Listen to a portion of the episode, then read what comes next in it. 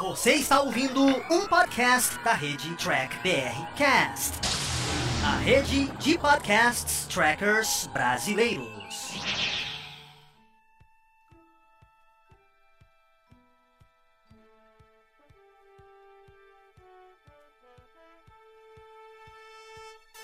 Olá, humanoides! Tudo bem com vocês? Estamos começando mais aqui um programa After, onde a gente discute tudo sobre o mundo nerd, mas como tá rolando Discovery, a gente traz aqui um especial sobre Star Trek Discovery. Programa After aqui, hoje com um convidado só com o Fernando, porque o nosso outro convidado tinha assuntos mais importantes com a namorada, então vai ser só eu e o Fernando. Nós vamos discutir o 11 episódio de Star Trek Discovery, essa oitava maravilha do mundo do inferno, então fico aqui embaixo, eu estou lendo aqui os comentários com você. E você que está nos acompanhando, se você quiser mandar uma foto aqui assistindo a nossa live para aumentar a sua participação aqui, é só você tirar uma selfie e mandar lá no Facebook do Diário do Capitão. Então é isso aí, vamos para mais uma review aqui com a gente.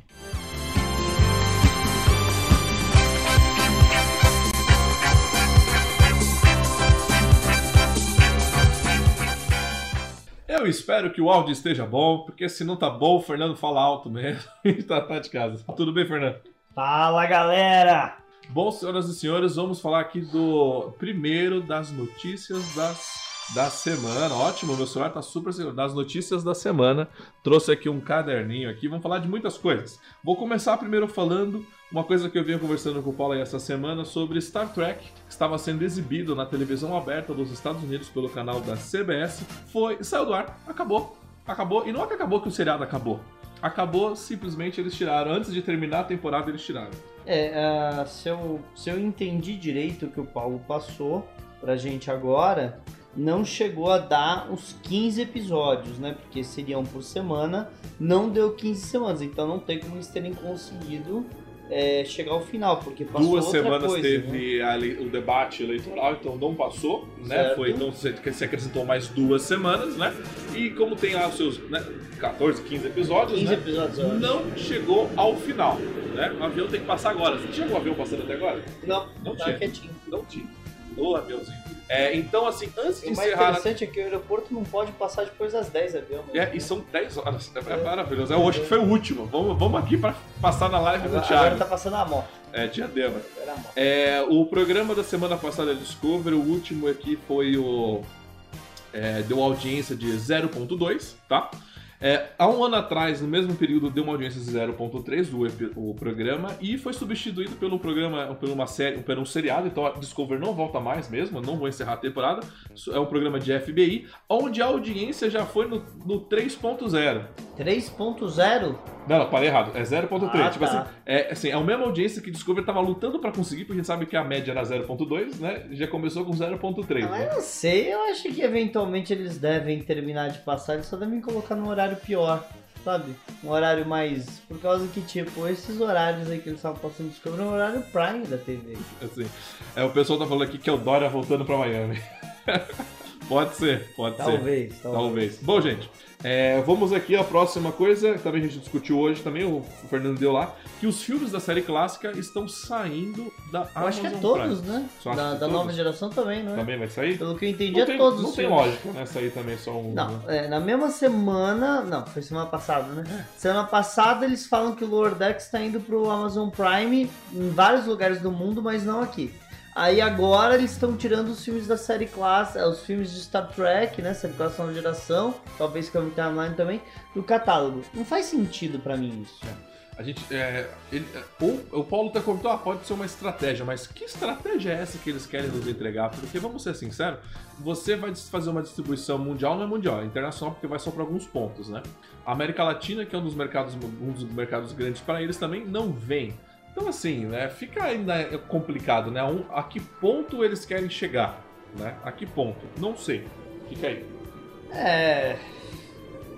Não, mas é, é- é- não faz sentido, por causa que a gente tava falando, saiu o anúncio do negócio do Paramount Plus, que ia sair pelo mundo. Lower Decks era tipo um, um- um produto importante para Paramount Plus no mundo, né?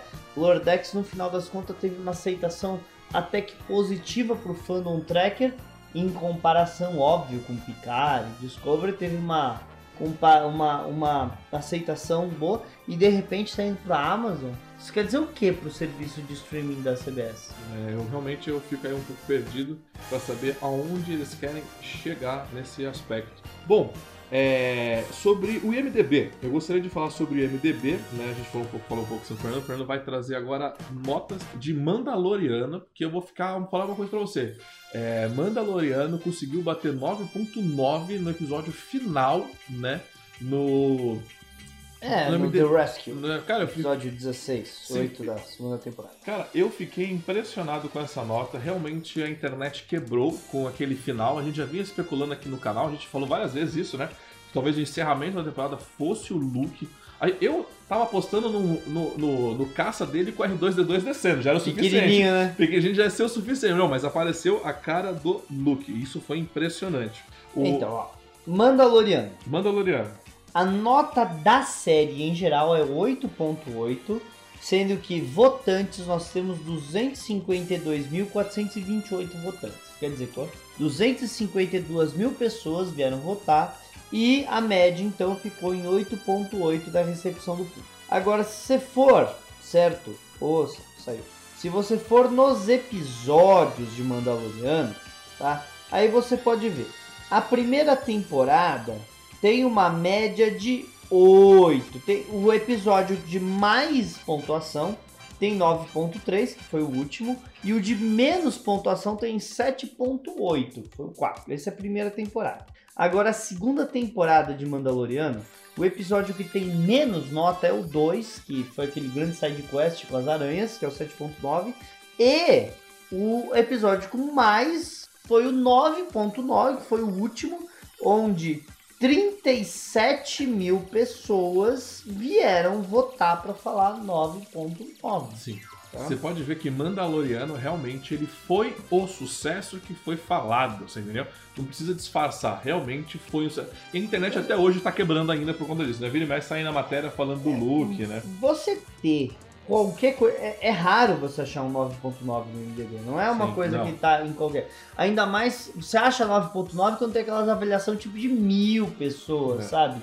Que são aqueles filmes cult que ninguém assiste. Agora, um desses. É, Agora, Fernando, me dá a nota do episódio que, que, do que o Guardião da Eternidade apareceu em Star Trek. Sei que é o que foi o ar, tipo, um Não, dia antes um de, dia de- antes de de Mandaloriano. Mandaloriano lá nos Estados Unidos. Tá.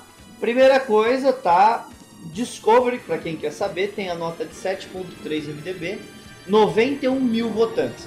Meio diferente de 250, mas. Não, porque é o sucesso todo, né? É o sucesso Ah, todo. não. Qualidade em cima de quantidade. Se forem 70 pessoas conscientes, é melhor do que 250 inconscientes. né? Inconsciente, óbvio. tá? E eles votaram 7.3. Não tenho culpa. Não fui eu que dei. Não, eu dei. Foi bem menos que isso, diga-se passagem, tá? A primeira temporada de, de Discovery tem uma média de 7, tá? O episódio que tem mais votos seria o episódio 12 da primeira temporada, que tem nota 8. E o que tem menos votos é o episódio 8, Vispicem para a Belgium, que tem 6.7. Então já tem uma média bem menor. Terceira temporada. Você não quer a segunda? Não, terceira. Vamos para a terceira temporada. Só pra você saber, a segunda tem nota pior. Terceira temporada, tá? O episódio com pior nota é o episódio Santuário, que é aquele que cabeças explodindo, que tem a nota de 5.7. Nossa, 5.7 é, de- é delícia, hein? 5.7, tá? Delícia, hein? O Sucal, que é o episódio que a gente vai falar, tem 6.2. Mas é sacanagem que ele é mais atual. Mais Vamos atual. para o que saiu na mesma semana do 9.9 do Mandaloriano. 1.200 pessoas, meio diferente de 70 mil. Meio diferente. Mas isso aqui é a maravilha das maravilhas, super sucesso de audiência. Que teve o Guardião da Eternidade, 200. representando o clássico. 200 tem uma nota de 6,3. É. Não sou eu, gente. É o poder da matemática, pessoal! Bom, eu pedi pro Fernando trazer isso porque a gente vem falando muito aqui sobre. é, a gente bateu muito nessa tecla, né? Lá, lá atrás, quando a gente tava vendo no início, que Rogue One fez um ótimo trabalho por trabalhar com um clássico, né? Eu gosto E, e aí vem agora Mandaloriano fala, mostrando que funciona. Isso É, eu posso colocar aqui ou vai atrapalhar o negócio da tua Não, cadeira? não atrapalha. Não, atrapalha Não o atrapalha, que não você não tem que botar o dedo na Não. cadeira pra assistir Não, confiante? Essa Ah, piada era depois. Ah, Aí- mesmo assim, eu vou fazer ela quatro vezes durante o programa. Aí assim, a gente vem falando isso, a gente vem batendo nessa tecla que você trabalhar com o clássico, trazer o visual clássico, você respeitar os personagens, isso funciona. E Mandaloriano tá, cara, tá mostrando isso a cada dia mais, assim, de uma maneira estrondosa, você entendeu? E Discovery, que vem nessa revolução da revolução, tá indo tá indo, desculpa, tá indo por água abaixo, né? E eu vi gente falando que os haters iam amar esse, essa conclusão da queima agora, nessa coisa. Cara, eu não estou amando isso. Sabe por que eu não tô amando? Porque eu fico triste de um seriado que não consegue agradar nem os próprios fãs, sabe, entendeu? Até o cara que gosta de Discovery tá se sentindo traído com esse episódio, sabe? E uma coisa que eu aprendi vendo Jornada nas Estrelas, né? Uma coisa que eu nunca me esqueço é o Kirk questionando Deus. Acho que se você é tracker, não precisa explicar essa cena, né? É que eu aprendi isso. Questione tudo, você entendeu? Não é porque você faz escrito Star Trek que eu tenho que receber de braço aberto, tá lindo, barulho. Não, não. Vamos questionar, eu quero algo melhor, né? Por que Deus precisa da minha nave, né? Por que Discovery tem que ser essa porcaria, né? Vamos questionar e melhorar.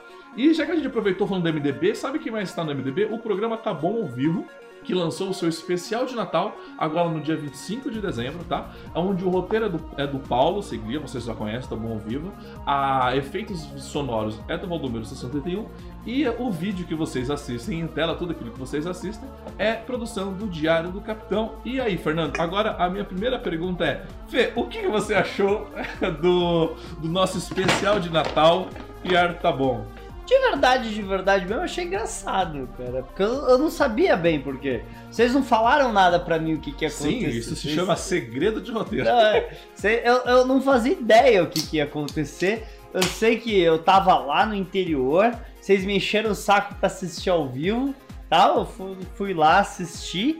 E eu não tava esperando que vocês iam zoar o the World, o Rains Across the Nation lá dos, do- do- do- dos Estados Unidos. Eu achei, achei bem engraçado, pra falar a verdade. Não é porque eu faço, mas o Dino Mas eu imagino que deve ter sido difícil fazer aquele recorte deles. andar- Você fez a boquinha do frango robô, É, ficou legal. é. Eu De confesso. verdade, ficou legal. Foi, não, dá muito trabalho fazer toda essa animação. Eu confesso que o, o, o Dino Tracker é uma coisa minha, né? É eu que faço a voz do Dino Tracker, tá? E o Dino Tracker, cada, a, a cada coisa que passa, ele, a gente consegue evoluir um personagem que não fala nada. Fico muito surpreso com isso. Ah, O Bebê Yoda também consegue, então não, não, não- não fica tão, ah, sofá, ó o Bebê Yoda aí, ó, R2. Mas, não, mas é, por isso que ele era o único que realmente se mexia, né? que ele é teu, né, Sim. meu? mas, então, o Fernando gostou da brincadeira que a gente fez Ah. com ele? Porque não é uma brincadeira exclusivamente com ele. Você vê que a gente contou um pouco da história do Tá Bom ao Vivo ali do Sim, a Paulo. brincadeira era, obviamente, comigo. Eu acho que, tipo. E eu não fico chateado, eu já falei várias vezes, pode me zoar quanto quiser, eu não digo E não. você tinha comentado alguma coisa comigo? Você acha que você vai emprestar? Que você não vai emprestar? O que você acha que você vai fazer? Olha, eu tô falando com o chefe primeiro, né? Você sabe que eu tenho que pedir autorização do, do, do- do poderoso chefão, Entendi. tá? Mas eu tava pensando em fazer uma enquete, assim, uma Entendi. coisa. Eu só não sei por onde fazer, mas eu tava pensando em fazer uma enquete pras pessoas decidirem. Por causa que aí se vê alguém de outro canal falando que eu estou envolvido, ou que eu estou dando meu aval, não. Eu- tô pensando em ser democrático, porque é assim que a gente escolhe primeiro oficial em Discovery. As pessoas têm que aplaudir ser democrático, então eu tô pensando em ser democrático também. Essa, essa democracia só não vai acontecer no grupo da Nova Frota, né? Porque o nosso grande Zulu tá bloqueado. É, ainda não, tá- é- é- eu não sou o diretor de TI, filho. Não, não, não enche meu saco, não tem porra a ver com o, essa o nosso, merda. o nosso, o Me diz, nosso, pode xingar nessa live? o nosso diretor, né, o Zulu, ainda continua bloqueando o coisa. Os comentários bombando aqui, vocês são ótimos. A Nair tá aqui com a gente, o Avelino, o Arthur tá aqui com, com todo mundo. Mais um bom episódio. Calma que vai chegar nessa parte. Estamos aqui. Eu falei que hoje eu tava um pouco mais pistola. 27 pessoas. A Débora falando aqui, eu amo o Dino Tracker. Não, o Dino Tracker realmente é especial. É, o Paulo falou que o Dino Tracker foi cobrado para um álbum solo. Não dá ideia, Paulo. A gente pode lançar uma coletânea com 12 músicas. Você sabe que a, a Débora esses dias me perguntou quem era o Dino Tracker. Eu contei pra ela em quem você se baseou, mas eu não posso falar aqui no ar, abertamente, quem A o colocou, concordo com o Thiago, fiquei super triste com a série. É, não, a gente vai comentar bastante sobre isso, né? Porque mesmo eu não go- Se você sabe meu plano de Discovery, é, a- o motivo da queima ser essa realmente é um motivo bem. É algo bem fraco, né? E aproveitando toda essa, essa treta aqui já, eu já gostaria de falar outras tretas que rolam muito aqui. Eu tô meio cansado de ficar quieto, né? De passar pano. Democracia, a crácia do demo. Eu tô um pouco cansado, então vou falar uma coisa. Por exemplo, É, o Israel colocou, eu falei com o Capitão Palestina, acho que ele não, não vê problema. o... Por quê? Eu postei é, duas vezes seguida no grupo USS Venture o programa do Tá Bom Vivo. O programa do Tá Bom Vivo, esse, esse, esse mesmo específico, não ofendeu ninguém. Você entendeu? É um programa zoando uma música. Ah, me ofendeu. E... e uma música. Estou ofendido. E uma música com o Fernando. As duas postagens que eu fiz, eu fui, foi removida e eu não recebi nenhuma notificação. É, então tô falando que eu vou me retirar do grupo SS Venture, não vou ter mais contato, porque isso é uma coisa que já vem acontecendo muitas outras vezes. Eu já me removi do grupo dos Star Trekkers porque as minhas postagens eram sempre excluídas uma semana depois, e até hoje eu não tive é, justificativas. E esse tipo de gente, sabe, que me incomoda muito no meio tracker. Se diz tracker, se diz levantar a bandeira tracker, se diz, ah, temos que falar bem de Discover, mas assim, você é realmente tracker? Você realmente segue alguma coisa do que você aprendeu de Jornada das Estrelas? Porque quando você, quando é para ser no mundo real, vocês são ditadores, ditadores, vocês trabalham com uma ditadura, né? A ditadura do pensamento de vocês. Se não está de acordo com vocês, você exclui automaticamente, né? Então eu acho que isso aqui, isso me incomoda muito. O, a, a Nair tá querendo saber quem que é o Dino Tracker. Nair, você consegue. Você, mais que todo mundo, consegue descobrir quem é. Ó, é, e eu tava numa live com. Eu tava numa live vendo o Heitor e o Paulo, né, naquele debate, né? Foi muito bacana, inclusive, o Heitor tá aqui com a gente, né, também. E eu comentei lá, aí a Lu, é, é Lúcia? Lúcia. A Lúcia, que anotar. É, disse que no, no meu programa só participa quem fala mal. Mas, gente, vamos parar pra pensar. A gente, sabe, a gente tem uma opinião. Aqui o Diário do Capitão tem uma opinião. Vocês estão aqui de acordo. Mas a gente aqui só faz a live referente a Discover porque a gente não queria deixar simplesmente as lives passapanistas rolando. É por isso que a gente tá aqui, porque rolou um assunto muito sério a gente não fazer, fazer um review final, mas tipo, pô, vai deixar as lives do passapanista falando que isso aqui tá bom, sem apontar os pontos negativos, porque para a live do Diário do Capitão é a única que fala dos pontos positivos e dos pontos negativos. A gente é mais descontraído, a gente adora uma bagunça, mas a gente passa pelos positivos e os negativos. Já a live da Lúcia só passa pelos pontos positivos. E na live que ela participa, inclusive, que o Papai Noel toma conta lá, um cara uma vez disse que você falou essa seguinte frase: eu, Você deixou eu participar se eu pudesse falar mal. Na minha live você pode falar o que você quiser. Tanto que a TrackerCon eu chamei todo mundo para participar, menos o grupinho dela. Então assim. Como é assim aquilo... menos? Eles foram chamados. A gente chamou, mas eles recusaram. Então, tá, mas o jeito que você falou, eu chamei todo mundo do grupinho dela, não. Ah, não, não. Eu a chamei todos, todos, todos. Todo mundo aceitou o convite, menos o grupo Menos o grupo dela. Todo mundo aceitou. Então, assim, você fala que é tracker, você fala que é pro discover, mas vocês estão muito aquém, entendeu? Sim, Paulo, o Thiago tá bem pistola aqui, viu? Conta. Ele, ele, precisa colocar o dedo naquele, no, no, no rebitinho aí que tem Cadê na cadeira. Rebite? Cadê o rebite? Aliás, onde fica o rebite dessa cadeira? Não tem coisa nessa cadeira, fica embaixo. Então, assim, Porque é. a Michael falou que é em todas as cadeiras. É padrão forte Onde fica nessa cadeira? Que eu nunca vi um. Não, não tem. Porque, gente, não tem espaço embaixo. Não tem, ó. Não tem espaço, é liso. E.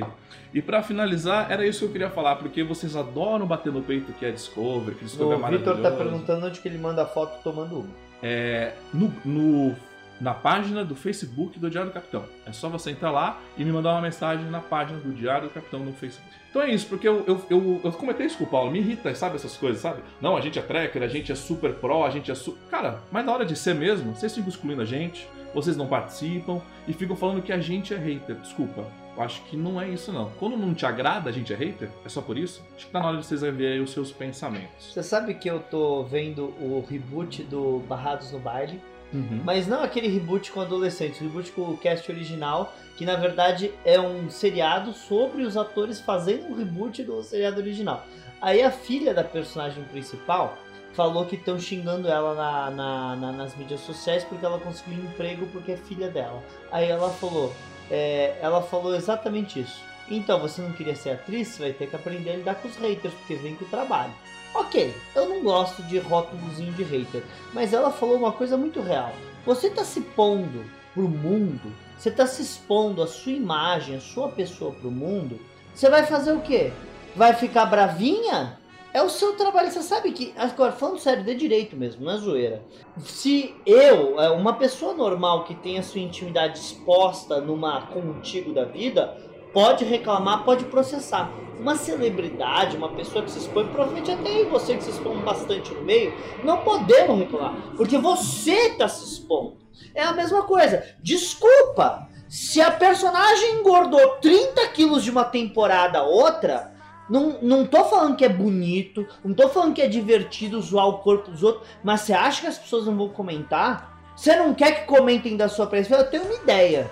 Não participe de um programa de televisão. Porque as pessoas comentam, eu zoei o Kirk, eu zoei o, o Hiker, eu zoei o Tom Paris e ainda zoou porque além de gordo ele ficou careca. E eu zoo o Scott sim!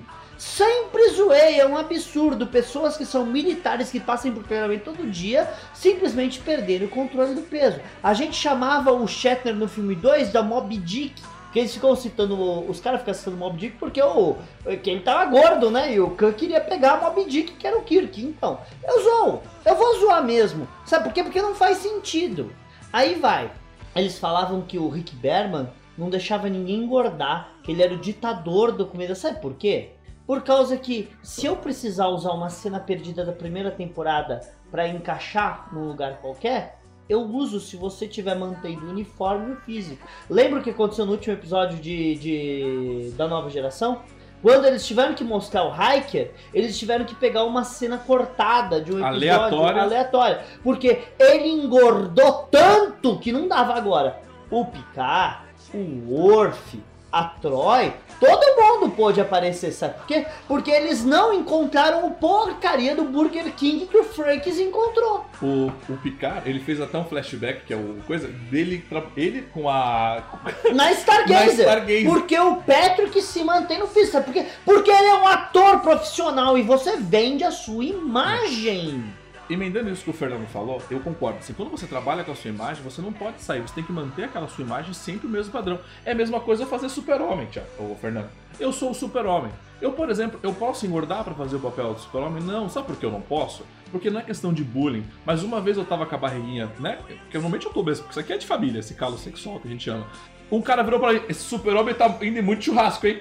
Eu Mas- estava dentro de hospital visitando o filho dele. Mas, Thiago, eu tenho certeza absoluta que teve uma pessoa famosa no fandom de Star Trek quando você fez o Saru te chamou de Saru Gordo. É, não, é verdade. O cara virou na minha, na minha cara e falou: Ei, eu Saru gordo. É, então, essa pessoa que fez bullying de gordo com você não é uma pessoa que tá aí levantando bandeira falando que falar que a Tilly tá gorda. Por que, que ele pode falar que você tá gordo, mas se alguém fala que a, que a, que a, que a Tilly tá gorda, ele se ofende tanto? Não. Me explica por que ele pode fazer bullying com você. Me explica por que o Salvador Nogueira pode fazer bullying com você, mas quando fazem o Salvador Nogueira, fica bravinho quando falam da Tilly. É dois pesos e duas medidas ou será que a Tilly precisa do homem Salvador Nogueira pra ir defendê-la, hein, Salvador Nogueira? Você faz dois pesos e duas medidas, sim. E se você precisa defender a mulher é porque você tá sendo machista. Então, aí sobre a Chile, é, eu- a gente falou, saiu de uma live inclusive dele, falou que quem faz bullying tem que ser preso. Então vamos prendê-la. O cara que escreveu no roteiro da primeira temporada, vocês lembram o que que a, a Michael fez com a Chile? A Michael falou assim: vou te transformar numa capitão excelente. A primeira lição dela foi fazer a coitada correr. Você corre pra quê, meu amigo? Você corre pra quê, Fernando? Eu corro pra ficar magro. Você corre pra e eu ficar corro todo maldito Achei que dia. era pra engordar. E vou te contar uma coisa, eu não consigo. Eu tento perder essa vez. Vocês acham que é fácil? Só que eu bebo cerveja. Eu sei que eu não deveria, mas eu bebo cerveja. E sabe o que acontece? Você me zoa direto. O Valdomiro me zoa direto. O Ricardo me zoa direto. E eu fico bravo? Não, Não. fico. Então, assim, Não fico chateado. Porque você tem que ter um eguinho muito fraquinho se você fica chateado com essas coisas, tá? e a Chile fez bullying com gato, como o Paulo, os próprios. O E Paulo vocês César também Segredo. me zoam que eu tô ficando careca. É. Vocês me zoam direto que eu tô ficando careca. E eu também não fico bravinho. Muito pelo contrário. Sabe por quê? Porque eu tenho barriguinha e realmente tenho entrada. Quando é o que você é, eu vou fazer o quê? E chorar pra minha mãe? É. Porque agora eu falei o nome do Salvador, daqui a pouco ele vai postar coisa chorando que eu falei o nome dele, vai querer me ameaçar, vai É. querer falar coisa. Você acha que não? Você acha que não vai vir reação Não, no é- Facebook falando meu nome? É claro que vai, sabe por quê? Porque não aguenta, porque vai chorar. Sim, mas vamos lá. E, mas ele me chamou, realmente, me chamou de gordo na frente de Saru, né? Do Doug, inclusive. vamos lá, então. É, Mas pode, porque você é homem. Posso, homem pode né? ser zoado. Homem pode ser zoado, Homem pode ser né? zoado. E só pra finalizar essa coisa, eu notifiquei pra Netflix, eu não sei se vocês perceberam, mas há um erro de dublagem no episódio onde a Jojo morre, que é o episódio an- anterior a esse dessa semana, o episódio, episódio 10, aonde a Tilly tá fazendo uma homenagem à, à louca da Jojo, né, do Universo Espelho, e aí a dublagem dela, a voz dela se repete quando a Detmer, ou a a Detmer vai falar. Então tem um erro de dublagem sim na Netflix. Eu notifiquei, não sei se vocês acompanharam, porque eu assisto dublado, é mais fácil porque eu tô jantando longe da TV. Mas aí, eu assistindo com meus primos também, é, esse episódio, eu notei que a dublagem e a legenda e o inglês da, de Star Trek Discovery tá muito diferente. O que, mas assim, é normal você ter essa diferença, né? Mas, cara, tá- às vezes ele falou uma coisa que não tem nada a ver. Tipo, tá. Assim, tá estranho demais a questão da legenda com a dublagem. Isso tá me incomodando nessa questão. Então, assim, ou assiste tudo legendado, ou só inglês, ou só dublado. Porque se você tenta acompanhar, às vezes, os dois, você não consegue. E os meus primos, de um de 22 e outro de, de 17, disse que eu mostrei um episódio só de Star Trek e ele falou pra mim: Thiago, a gente não ia ver Star Trek. Tá muito, tá muito meloso, mano. Toda hora falando de relacionamento nesse seriado. Bom, chega dessa entrada que já passou. Nossa, meia hora chutando as pessoas. Vamos passar agora então para a próxima questão, que é o quê? Agora a gente vai falar dos da opinião geral do episódio.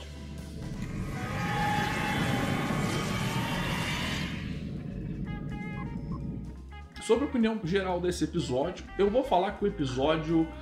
Eu vou falar que assim, eu achei interessante o episódio. Eu confesso que eu curti algumas coisas do episódio.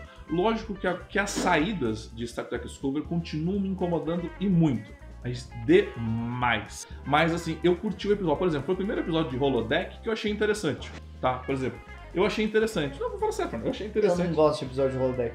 Todos- tudo bem. A grande maioria dos episódios de holodeck, e eu tô contando nova geração, de, eu, eu- eu- a grande maioria pra mim é um grande junta e joga no lixo.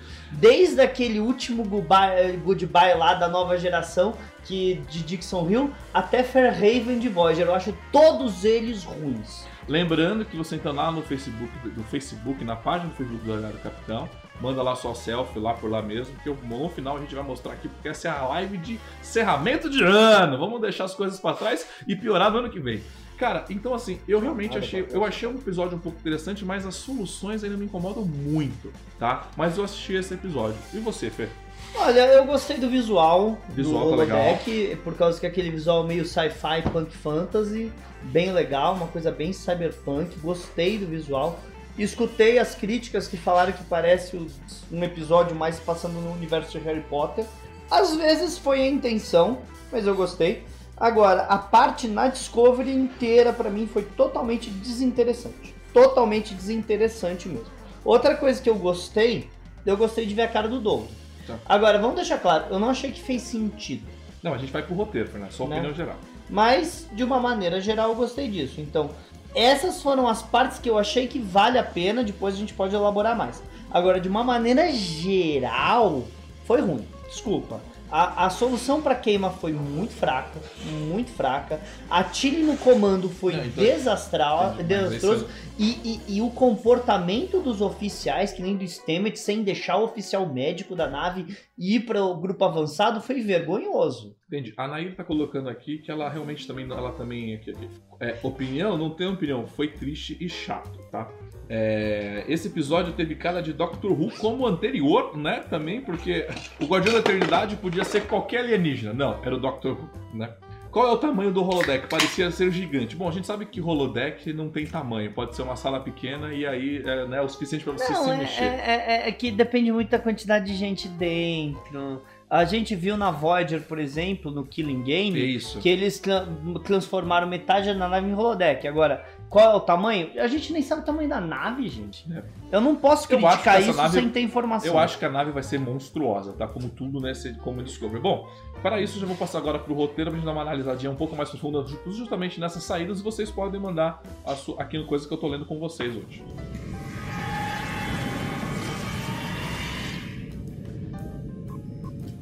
Um hater disse que a gente só toma Itaipava. Não, mostra, Fernando, mostra pra câmera. Nós estamos tomando Bud, tá? E, é Bud, é, não, é Amicel e Bud, tá? Por que, que a gente só toma Itaipava? Por que, e qual o problema de tomar Itaipava? Eu também queria entender, mas vamos aqui mostrar pro pessoal. Cara, é. A Mistel pagou a gente pra fazer isso? Não, eu devia ter. pa- Não, não é Netflix que paga as pessoas, não.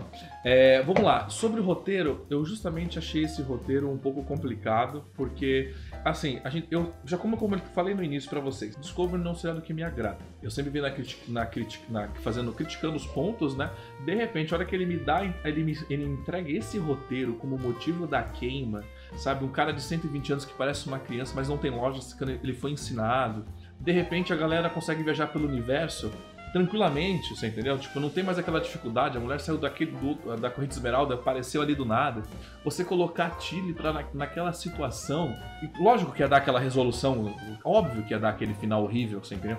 A Michael, no início, do- no roteiro, né, o roteiro do início do episódio, ela fala pro Buck que, numa frase que ela assim, ah, o Saru não tem controle emocional para essa missão. Tá de zoeira. Eu estou há três temporadas vendo a Michael sendo incontrolada, sabe, emocionalmente. Agora ela vai falar que o Saru não é incontrolado, mas sim, porque ela vai roubar o comando do Saru na terceira temporada.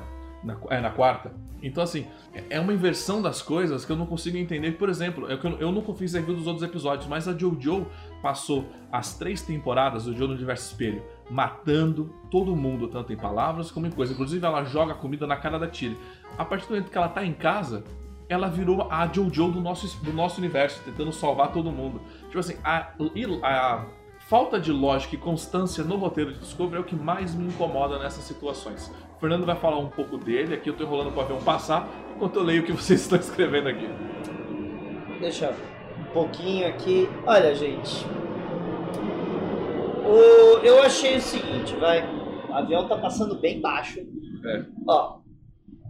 Roteiro. Os primeiros 20 minutos não acontece muita coisa no episódio.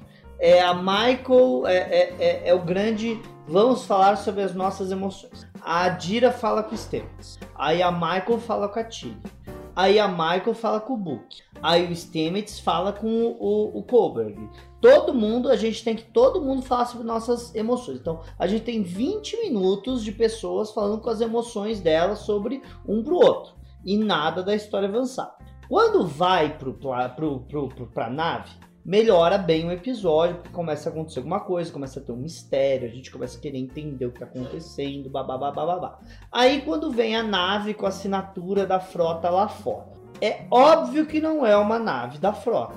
Tanto que até a Tilly, a incompetência na cadeira do capitão, percebeu. E, gente, por favor, por favor, não me comparem a Tilly com Wesley Crush. E outra coisa, eu odeio Wesley Crush. Mas não me compare a Tilly com Crush, porque o Wesley, não era nem não era o primeiro oficial, não era oficial de ciências. Ele tava sentado na cadeira do piloto porque o- os caras tinham que botar ele em algum lugar porque o Gene gostava do personagem. Eu não sei se vocês sabem o nome do Gene é Wesley, tá? Não é Gene o nome dele, Gene é apelido, o nome dele é Wesley, tá? Então o Wesley era o Gene, ele gostava do personagem, eles precisavam dar alguma coisa pra ele fazer, tá? Mas até aí, ele nunca foi primeiro oficial, ele sentou na cadeira do capitão um momento da primeiro episódio da primeira temporada e foi expulso da cadeira.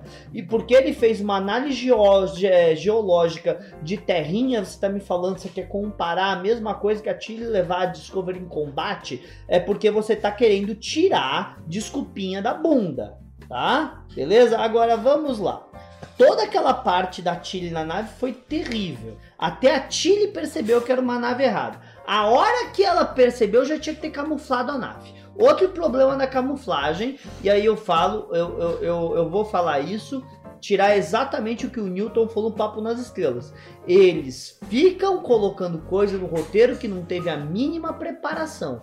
Eles nunca deram a mínima dica que existia a possibilidade de camuflar a nave. De repente a nave camufla. E nunca vimos as naves da corrente esmeralda camuflar. De repente camufla. Por quê? Porque alguém que estava aqui no roteiro falou: olha, tem camuflagem na, no universo Star Trek, vamos camuflar as naves?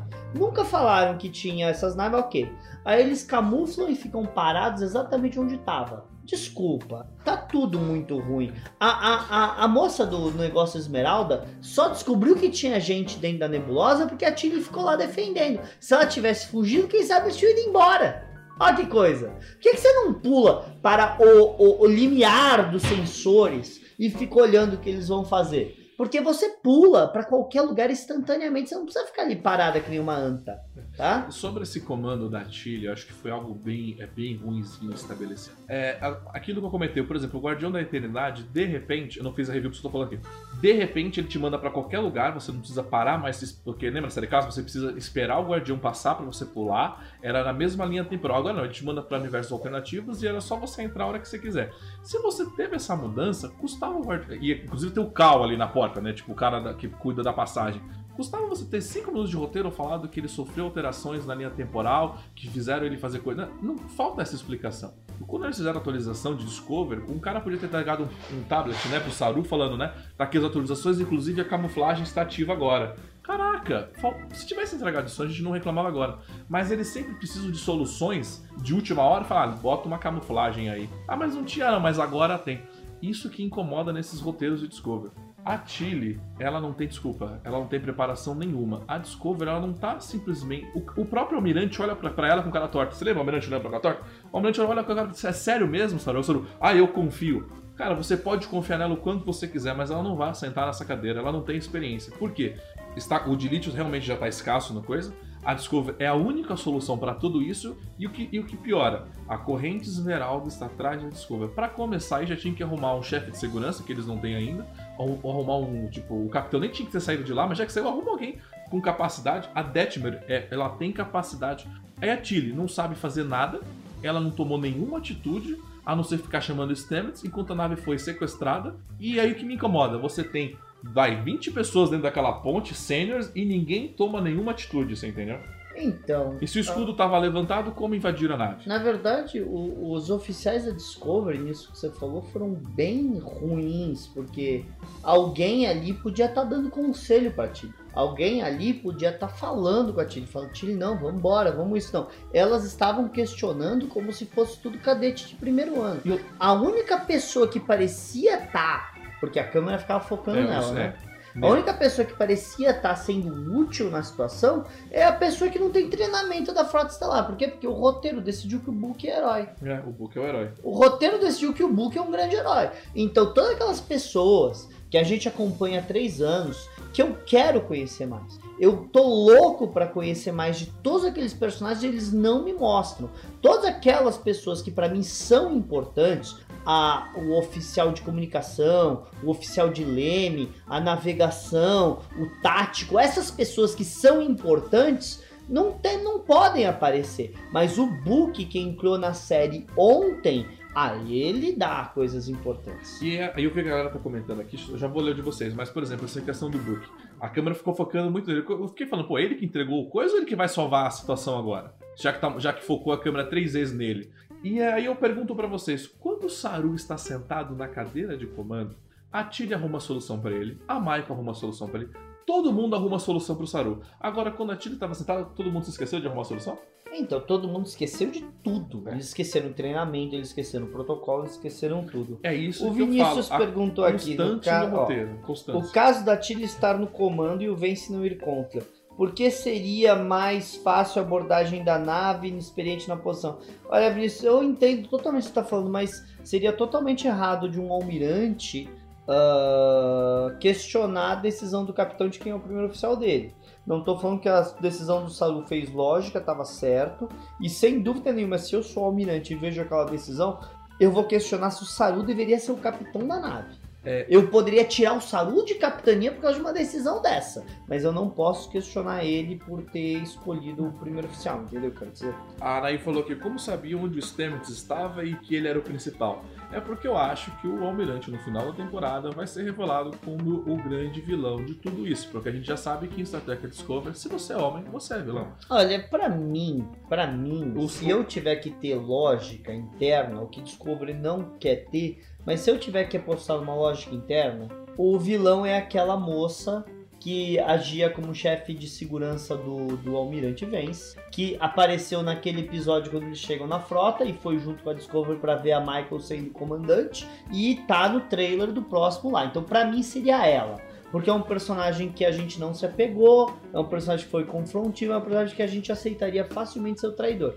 O Almirante eu acho sacanagem, por causa que se ele é o traidor, desculpa, nada mais faz sentido. Porque a moça lá, a, a, a, a chefe da, da, da esquadrilha de Esmeralda lá, ela só sabe a localização da frota estelar por causa que já estava no computador. Então ele não ia ter dado a localização. O que, que ele está querendo? Ele vai vender o ele fez, um, ele fez um acordo pra ninguém se matar, você entendeu? Eu acho que ele seria o mais sem sentido se ele for o Homero. Pra mim, o traidor, tá? A gente sabe que ninguém da Discovery é o traidor. A gente sabe. Não vai ser ninguém da Discovery. A Adira não vai ser e o Book não vai ser.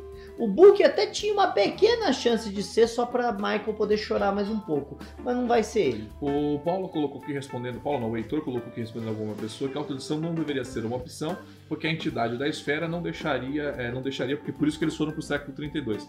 Mas vamos lá. Uma esfera com, com conhecimento de. Né, com, uma conhecimento, com um conhecimento de mil anos do universo, conseguiu colocar no HD da Discovery. Caraca, eu pra começar, a Discovery é um super. É, uma, é, uma- Ah, é- é o ápice né, da, da tecnologia, né? Gente, ó, só pra contextualizar, isso é uma coisa que eu discuti com o Thiago, por causa que eu gravei um review também lá com o Luiz e com o Paulo do Inventado Nerd sobre o primeiro filme de Jonas Vidya.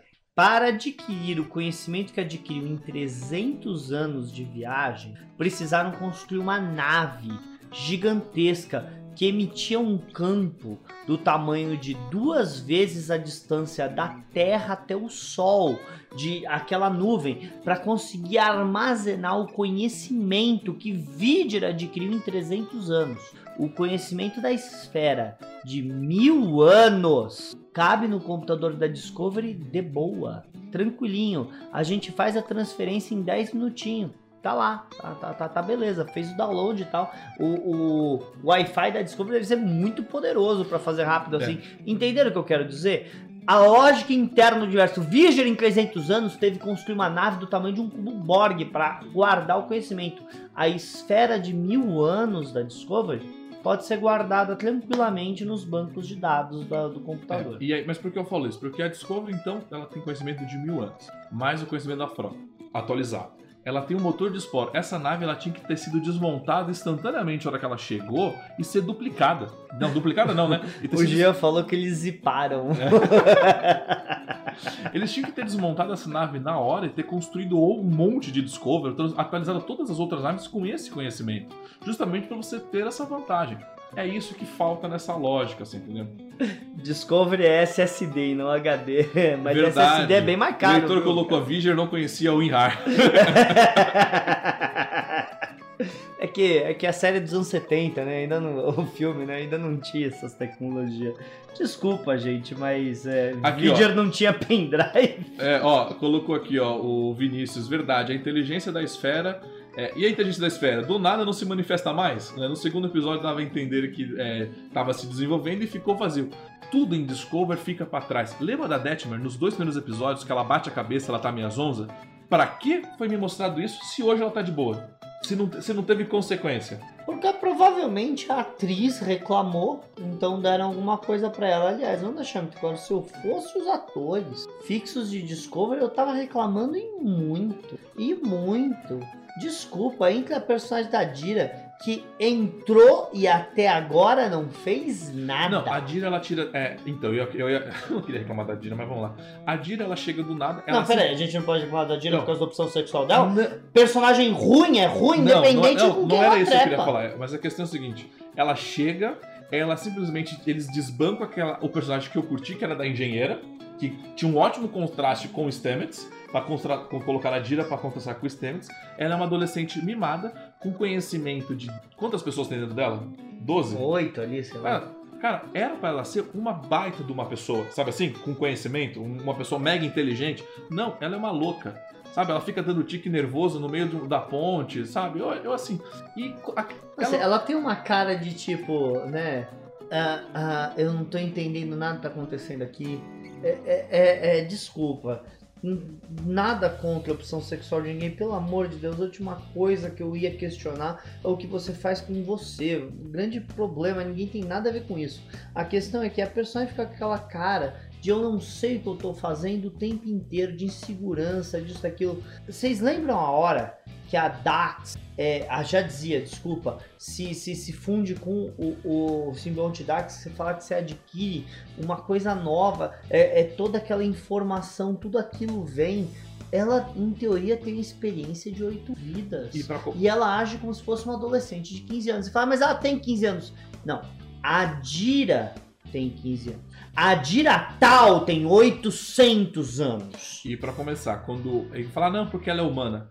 Quando o Hiker colocou a porcaria do Sibionte dentro Sim, dele, assim instantaneamente ele pegou todo o conhecimento do cara, tanto que ele era um outro hiker, você é, lembra? Ah, tanto, não, de, uh, uma coisa que eles explicam muito bem no episódio Dax da primeira temporada de Deep Space Nine, não lembro o número, né? Aí vocês querem demais.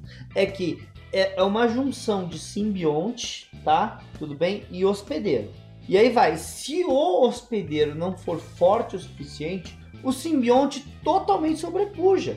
Então é por isso que eles fazem todos aqueles testes, que tem a, o conselho de simbiose, para você garantir que o hospedeiro não vai se perder, que ele vai fazer parte. Eu não vejo nada do tal na Dira. A Dira não mudou nada na interpretação dela desde que o tal entrou na, na brincadeira, não mudou nada. A única coisa que mudou é que agora ela vê um namorado.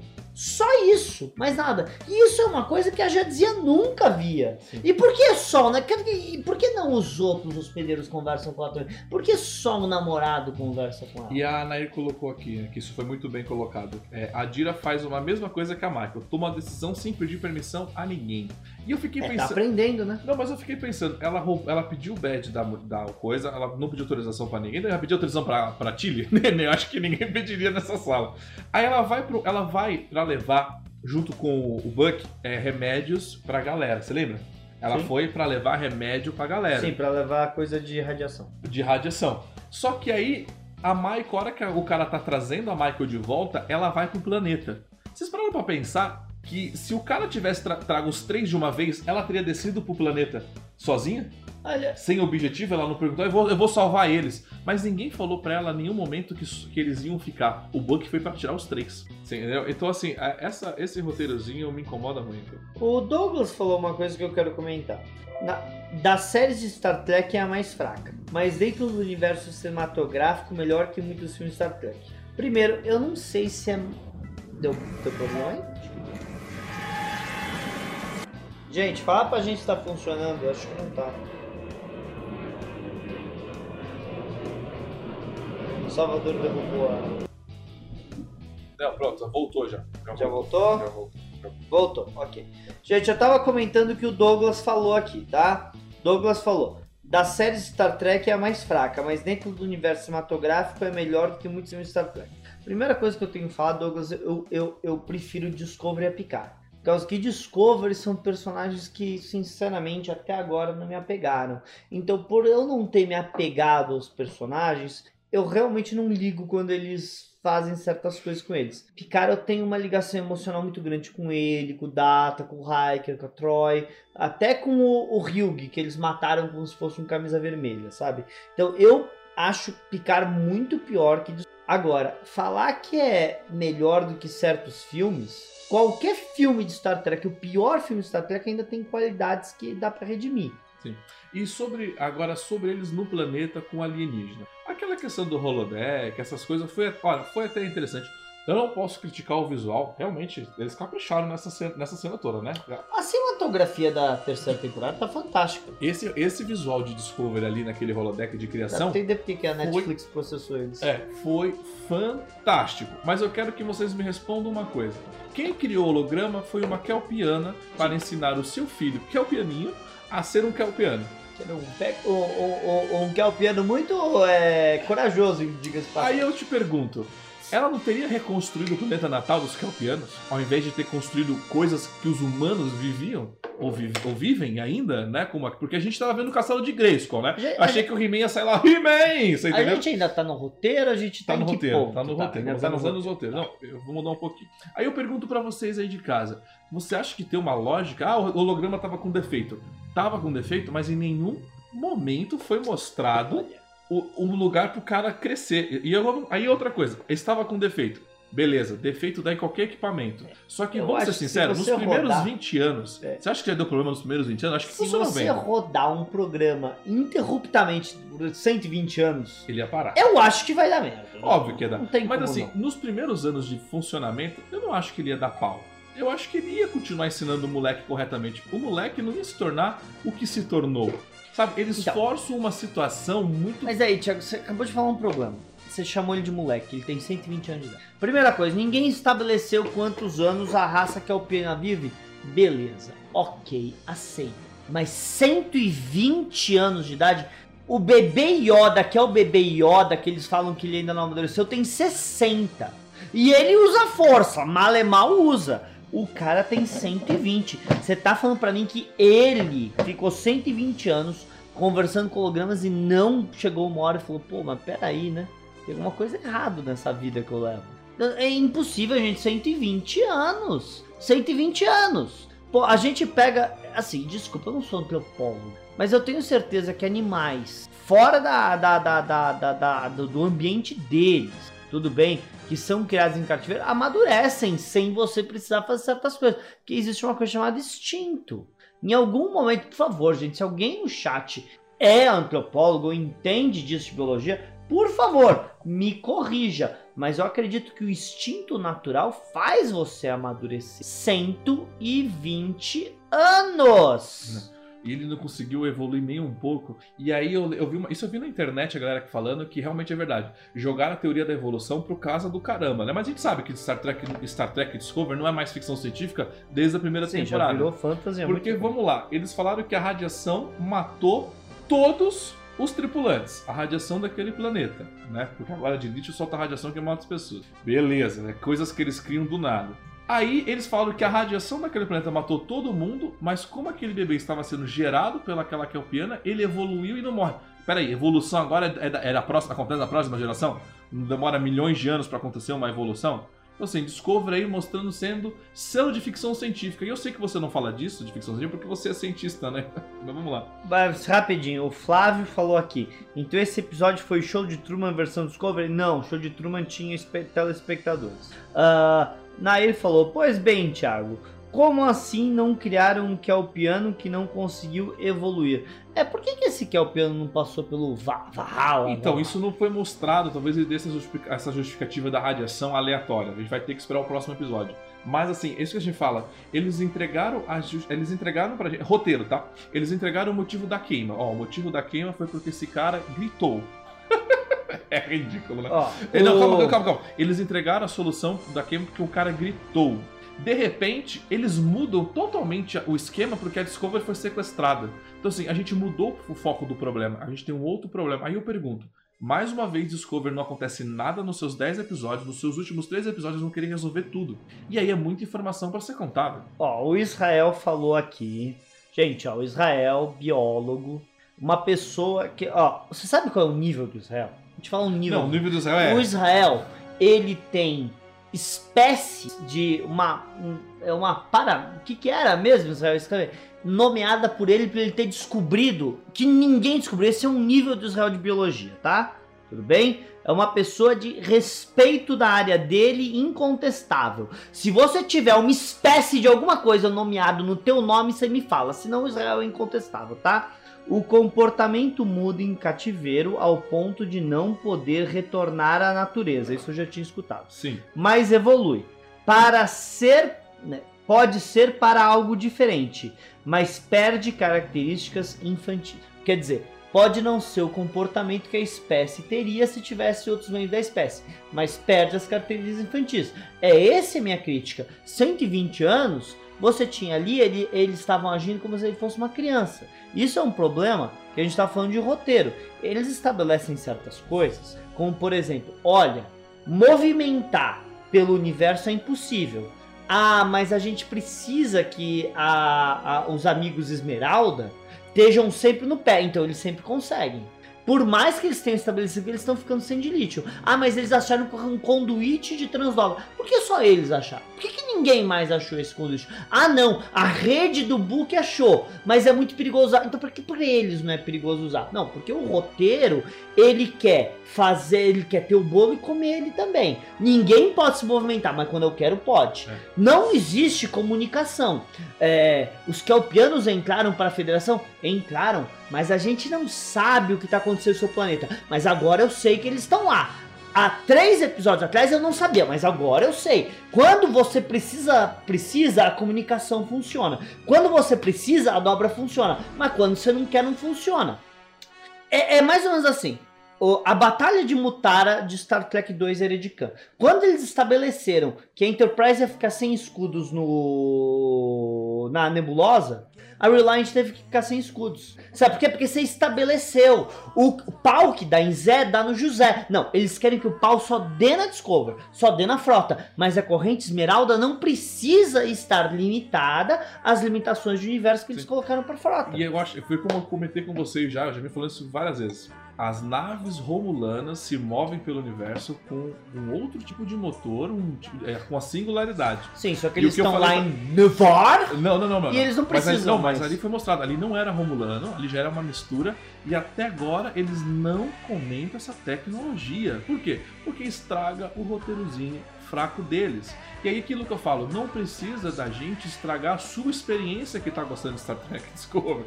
Discovery estraga a sua própria experiência. Porque a hora que eu vi esse motivo do cara gritar, porque assim, ele, tá, ele tinha que enfrentar o seu inimigo. O inimigo tava naquela porta lá secreta, tipo, meu, parecia filme do Harry Potter. Eu me- por um momento eu senti vendo o filme do Harry Potter.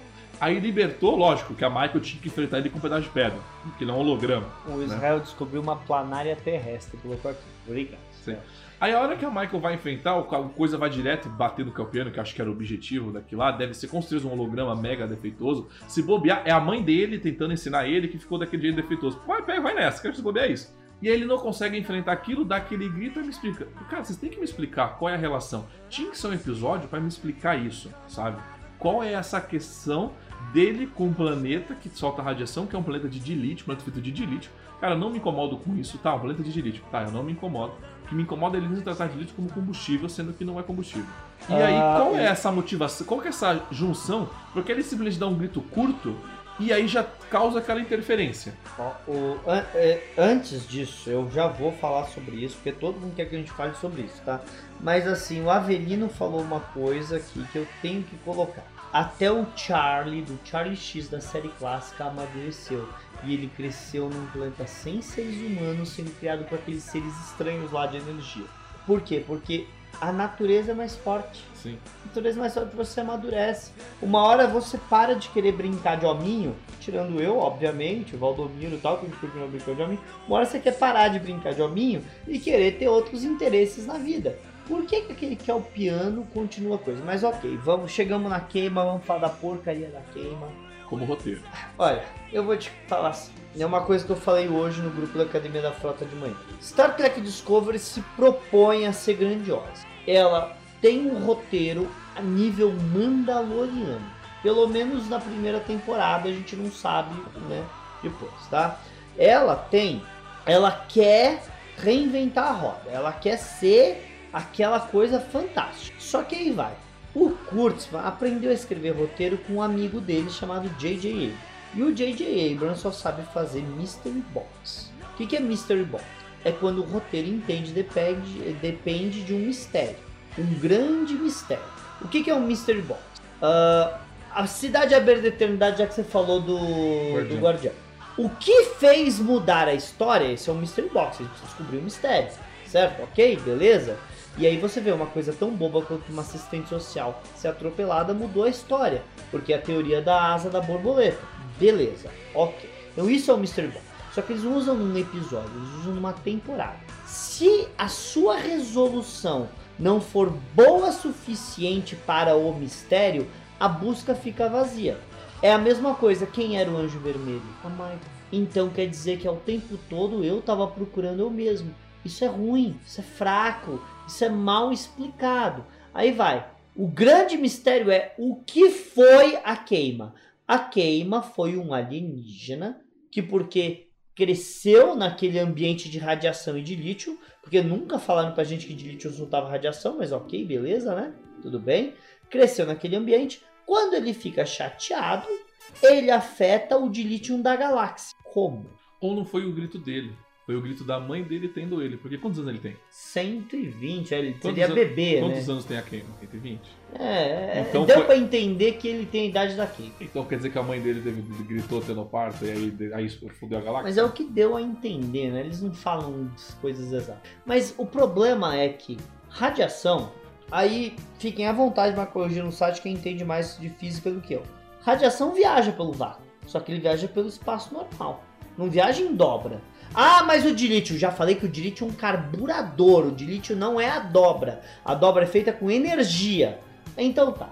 Ele deu um grito que espalhou radiação pro universo. Como afetou a Via Láctea inteira ao mesmo tempo? Esse grito viajou a mais que transdobra, porque até transdobra demora.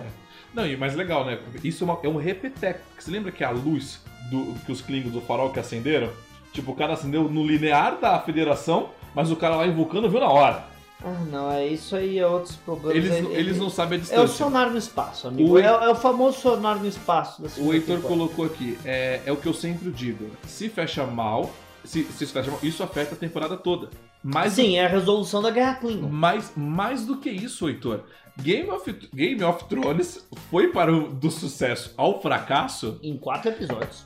Exatamente em quatro episódios no final da sua temporada. Em Eles tinham, episódios. eles tinham engatilhado um monte de. Mas, cara, os quatro últimos episódios fez o povo ter nojo de Game of Thrones. Eles é. Eu não consigo assistir Game of Thrones, Não, sabendo onde me vai perguntaram, dar. você acha que eu devo assistir Game of Thrones? Eu falei, pelo final? Não, vai- não assisto. Vai pra outra, vai pra Babylon 5. Eles poderiam ter entrado pra história como a maior série, não foi a maior série de científica, não foi a maior série de fantasia, uma maior série de todos os tempos. E eles não conseguiram, por quê? Porque eles decidiram resolver a série de qualquer jeito e colocar uma pessoa que não tinha a mínima condição como rei.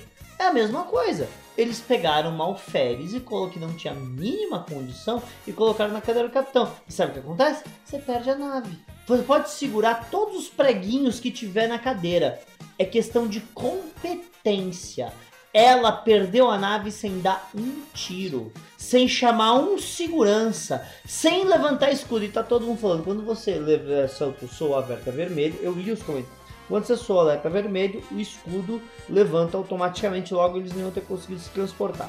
Primeiro, eu tenho certeza que algum escritor do Scroll vai falar que esse super transporte não respeita. Por quê? O Almirante Tá- saiu. tá? Agora, você tá supondo que as pessoas que escreveram isso viram Star Trek pra saber que você não pode se transportar de coisa. E eu não consigo mais supor isso. Não tem como eu supor que as pessoas que escrevem esses roteiros viram Star Trek. É É, e, impossível. ficar, e ficar também supondo, arrumando desculpa para essas falhas de roteiros, também isso cansa, você entendeu? É aquilo que eu falo, tem que ser mostrado em tela. E o roteiro, é aquilo que eu lembro que eu comecei no início da- desse vídeo falando que a Michael, ela começa o episódio criticando o Saru que ele é um irresponsável emocional, que ele não vai dar conta da missão. Logo a Michael, que é uma responsável emocional. A gente viu isso em todas as temporadas. O Saru, no final, a hora que, dá, a hora que chega, né, chega lá o Buck, que o problema foi mostrado, o Saru vira e fala: Michael, vou te pedir uma coisa que é difícil. É realmente difícil um capitão pedir pra alguém se, se matar ou morrer.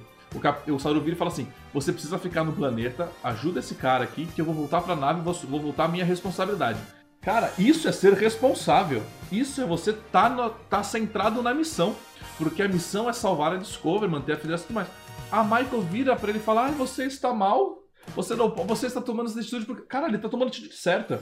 A Michael, eles escreveram o roteiro pra Michael roubar a capitania do Saru. O Saru tomou a decisão certa, eles fizeram ela dar uma, três palavrinhas para ela tomar o lugar do Saru. Aí vocês falam que a, a gente reclama que a Michael resolve tudo. Sim, ela é a grande salvadora, porque agora ela, sozinha com o Buck, vai salvar a frota estelar. Agora é tudo a mesma coisa, vou falar tudo frota estelar. Ela vai salvar a frota estelar e a humanidade e vai ficar com o comando da Discover, porque o Saru é incompetente. Mas o Saru é incompetente? Ou será que ela que faz as, as pessoas acharem que elas são incompetentes? Sabe? Isso eu achei de um roteiro tão fraco. O Saru tomou a decisão certa. Michael, fica que eu vou voltar e vou assumir o comando da Discovery pra resolver Claro, o problema. ele é o capitão. Ele é o do capitão. na ponte. É na ponte. Aí ela vira e fala: Não, não, você tá tomando decisão errada porque você tá mal. Não, não, ele tomou a decisão certa. E todo mundo fica quieto nisso. Mas eu posso, já que a gente tá criticando isso. A Michael acha o moleque. Então ela tem a oportunidade de conversar com o moleque. E o que que ela, a primeira coisa que ela faz? Ela mente. Ela fala que ela é um holograma interativo. Então, sabe como é que você faz para adquirir a confiança das pessoas? Você tem que mentir para elas. Desculpa, tá errado. As lições que Star Trek Discovery quer dar são erradas. Ela não quis ser honesta. Os Ela meios mentiu. justificam. Não, os meios não justificam Os justiça. né? Ladrão que rouba ladrão não tem mil anos de perdão, os dois têm que ir preso. Isso se chama viver em sociedade. Inferno! Eu tenho que ver a Michael mentindo. Aí depois deu piti quase deu uma segunda queda, sabe por quê? Porque ela mentiu! Porque ela mentiu e foi pega na própria mentira. E aí o bicho ficou bravo. Eu vou passar para os piores momentos, não, para os melhores momentos Ah, das coisas, tá? certo. E depois a gente vai para os piores. Eu errei o botãozinho, é normal.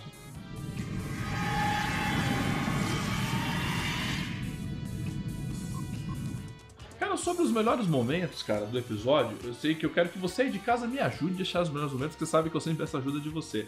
Mas eu achei interessante o jeito que ela, que ela agiu com o moleque.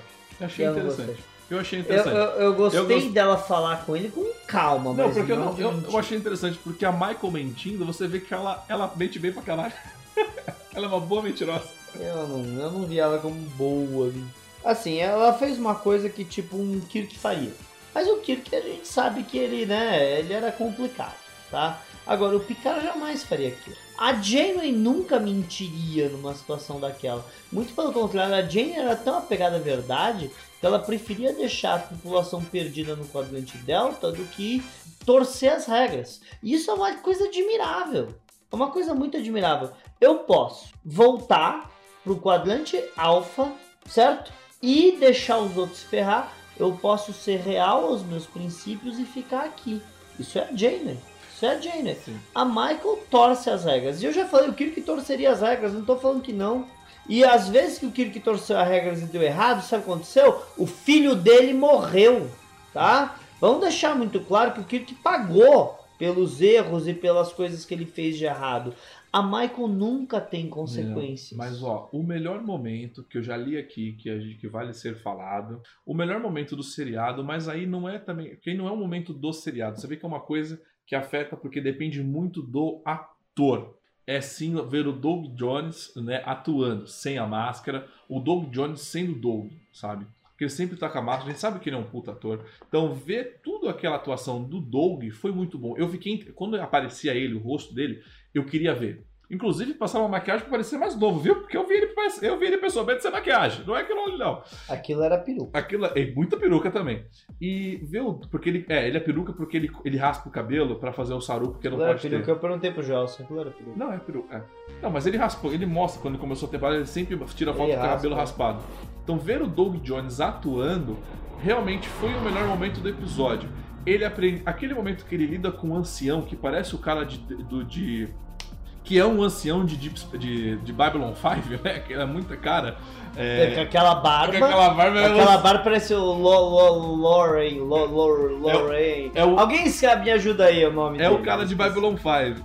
Cara, assim, aquilo é muito. Aquilo foi muito bom mesmo. Aquilo foi muito. Ele aprendendo a canção, ele cantando a canção. Cara, quando eu achei que ele ia cantar a canção, eu achei que ia ser aquela canção que eles estavam me falando até hoje. Não era. Mas mesmo assim, tudo aquilo foi Também, muito eu bacana. achei que era canção. Mas não Eu foi. achei que ia ser a canção. Mas não era. Mas assim, é, então assim, eu gostei, eu gostei muito de tudo isso. O Doug Jones realmente é um excelente ator. Realmente, quando ele está em tela, ele realmente rouba a tela.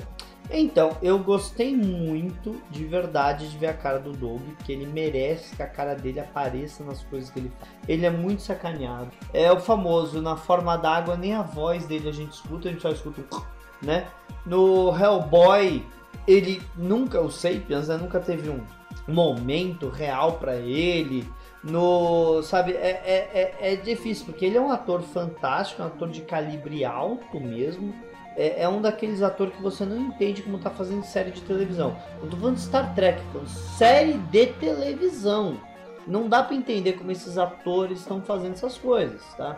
E aí ele ter essa chance de mostrar a cara dele e mostrar a interpretação dele é fantástico. Agora, o motivo que eles derem pra ele ficar humano eu achei fraco. Não, a gente vai para os piores momentos agora. Então segura aí para os piores. Não, não, não, pera, eu vou. vou, vou você, você Ah, já tem trocou? pior? Não, eu ia, eu ia elogiar todo o visual do, do, O, episódio, do o. Israel falou aqui, o Paulo e o Heitor coloquei também, o Loren. Lorian, obrigado, gente. Eu tinha esquecido. Não, olha, o visual inteiro do holodeck eu achei muito bem construído pra uma coisa tenebrosa tal. Pra gente sentir aquela sensação de a coisa é séria. Por causa que.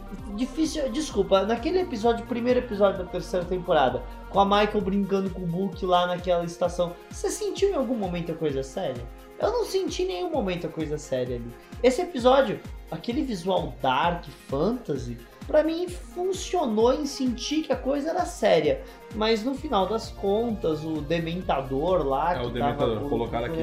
E aí o rapaz, o Arthur colocou, o Saru fala que está sentindo capa- os calcanhares no chão. Ou seja, o holodeck mudou o corpo dele, ou será só. Cara, eu também achei isso um pouco estranho, né? É melhor a gente nem comentar, porque isso não faz Olha, sentido. O lógico- holodeck não muda é, você. O lo- holodeck só joga uma coisa em cima de você, né? O Thiago, eu tenho que defender Discovery. O holodeck nunca teve a mínima. Desculpa, não, não existe a mínima lógica no holodeck. Tem episódios que eles têm que se vestir. Tem episódios que o holodeck coisa. Tem episódios que. Eu nunca entendi aquela. Estamos presos no holodeck e não dá pra abrir a porta porque vai dar, sei lá o. É holograma. Se fosse aquela realidade virtual que tá na tua cabeça, que a gente vê, ok.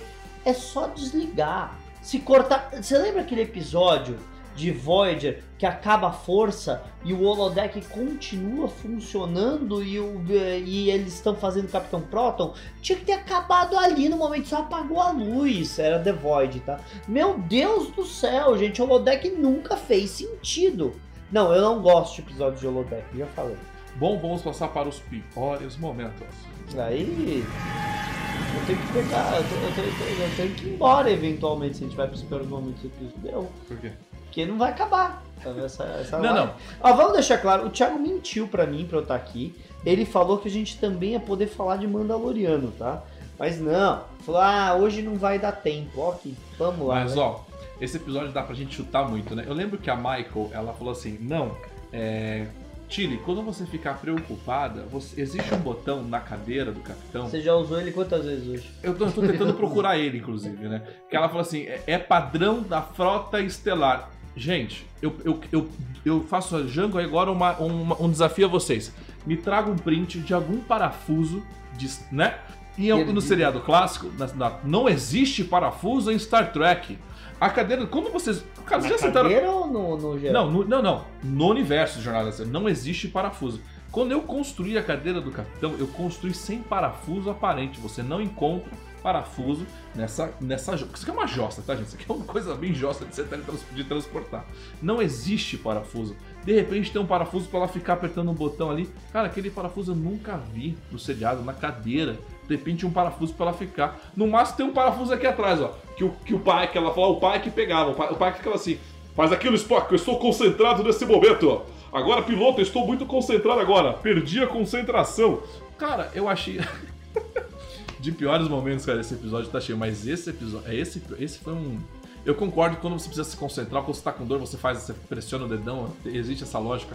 Mas nessa parte do episódio eu achei isso terrível. Pior momento, eu nem vou falar da queima, porque a gente já chutou muito a queima. Fernando, um pior momento pra você. Um pior momento sem ser a queima, a conversa da Tilly com a chefe da Coisa Esmeralda. Pra mim, aquele momento foi uma vergonha alheia, sem tamanho. Foi a conversa da quinta série, só que sem a galera fazendo yeah! Sabe? Aquela coisa horrível.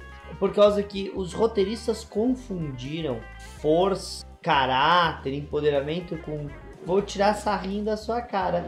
Uh, você tá falando isso? Mas é porque você tá projetando, né? Você tá de brincadeira comigo, tá de zoeira comigo.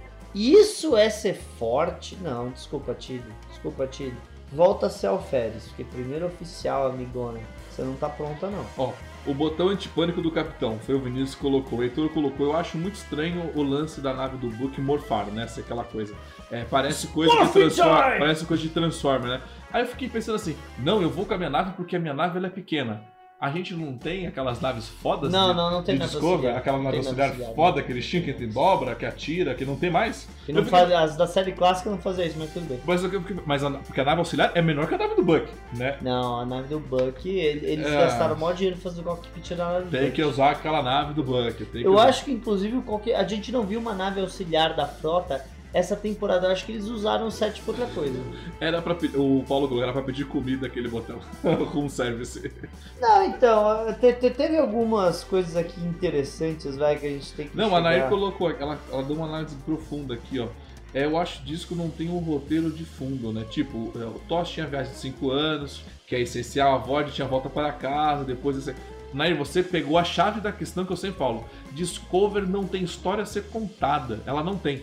Ela sempre tem um mistério a resolver. Mas o mistério a resolver, se resolve o mistério que em um filme de meia hora, uma hora, mas a história a ser contada, o objetivo, pra onde o Discover quer te levar? A Nair falou tudo aqui. Aonde Discover quer te levar? Ela não quer te levar pra lugar nenhum. Ela quer resolver um mistério e por isso a gente vê esses 11 episódios sem história pra contar. A Nair falou, um capitão precisa de algo para manter o foco, cadê o treinamento? Mas Nair, ela não é capitã, ela é uma alferes, né? A gente tem que entender que o Saru fez merda, não é culpa dela. é Ah, uma desculpa boa que o Avelino falou, com tanto robozinho dentro da nave não cabe uma nave auxiliar. Concordo, concordo. Nerd, né? Eles até servem drinks no universo do É. espelho. Mas olha, gente, eu não gostei do diálogo. Ah, Você pode ter gostado do diálogo, não tem problema. Ninguém precisa concordar comigo. Eu achei o diálogo ruim. Eu achei o diálogo forçado, tá? Não consegui entender por que a Tilly não pulou pra longe. Até aí não quer pular, beleza. Torpedo fotônico. Mas eu sei o que o roteiro tá fazendo. Eu não sou retardado. É, a gente não é retardado. É. Eles estão esperando. A Discovery vai entrar em batalha no próximo episódio, ou muito mais provavelmente no último, pra gente ver o quanto fantástico é a tecnologia de coisa. Eles estão guardando isso pro fim da temporada. O problema é que não faz sentido. Se você quer guardar pra isso, você não coloca a Discovery em perigo. Agora, aqueles tentáculos, todo mundo tá falando dos tentáculos. Sabe o que me lembrou os tentáculos? No final de picar os tentáculos saindo lá pra buscar. Então, mas aí é um problema, isso pode ser um ponto É uma negativo. coisa meio, sabe, é anime, é coisa. sabe? Então, mas É, é- vamos lá. É, a gente sabe, vamos lá, aquilo que eu já falei várias vezes. É, é, o Kurtzman ele não tem criatividade para fazer roteiros ou construção de personagem, coisa. A Michael é a Discovery. Em Star Trek Picard, nós temos a a Raps. a Raps. Em Lower Decks, a gente tem a Mariner. São três personagens iguais, são três mulheres negras, empoder- sabe? Poderosas, empoderadas, como vocês querem dizer. São o mesmo personagem. Em Star Trek Picard, o final de Star Trek Picard, a tecnologia superior são tentáculos de metal. No- isso é no final. No final de Star Trek Lower Decks, aquele cara usa tentáculos pra grudar a nave, destruir uma nave e tentar roubar a nave. Ele usou tentáculos, os mesmos tentáculos. Nós estamos no final da terceira temporada de Discover. Uma nave lança tentáculo. Cara, é- sabe quando você, você vê que o cara não tem criatividade pra fazer coisas diferentes ou usar o seu universo? Mais uma vez, tentáculos. Esse cara tem que? Tem fetiche em aqueles pornô hentai que o que mais tem é, é, é tentáculo? Quando eu vejo aquilo, eu falei, é sério? É sério que aquele tentáculo? Aí de repente eu falei, não, eles não vão me girar. Cara, eles, eles, eles me giraram tudo aquilo. Eu falei, não, eles não vão me girar essa troca. Aí girou. Ó, assim, tentar. Eu acho tentáculos muito, sabe, é. Matrix, muito negócio. Tá. Eles quiseram fazer uma ligação física com as naves pra fazer com que a Discovery conseguisse saltar e levar outra junto. Eu entendi a desculpa. Eu só não acho a desculpa boa. Eu não acho a desculpa boa por causa que, tipo.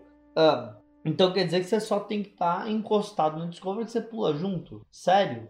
Ok, mas tudo bem. A questão também, um outro problema dos tentáculos que eles ficam fazendo é que, tipo, é realmente sem criatividade. É, você não tem outra maneira.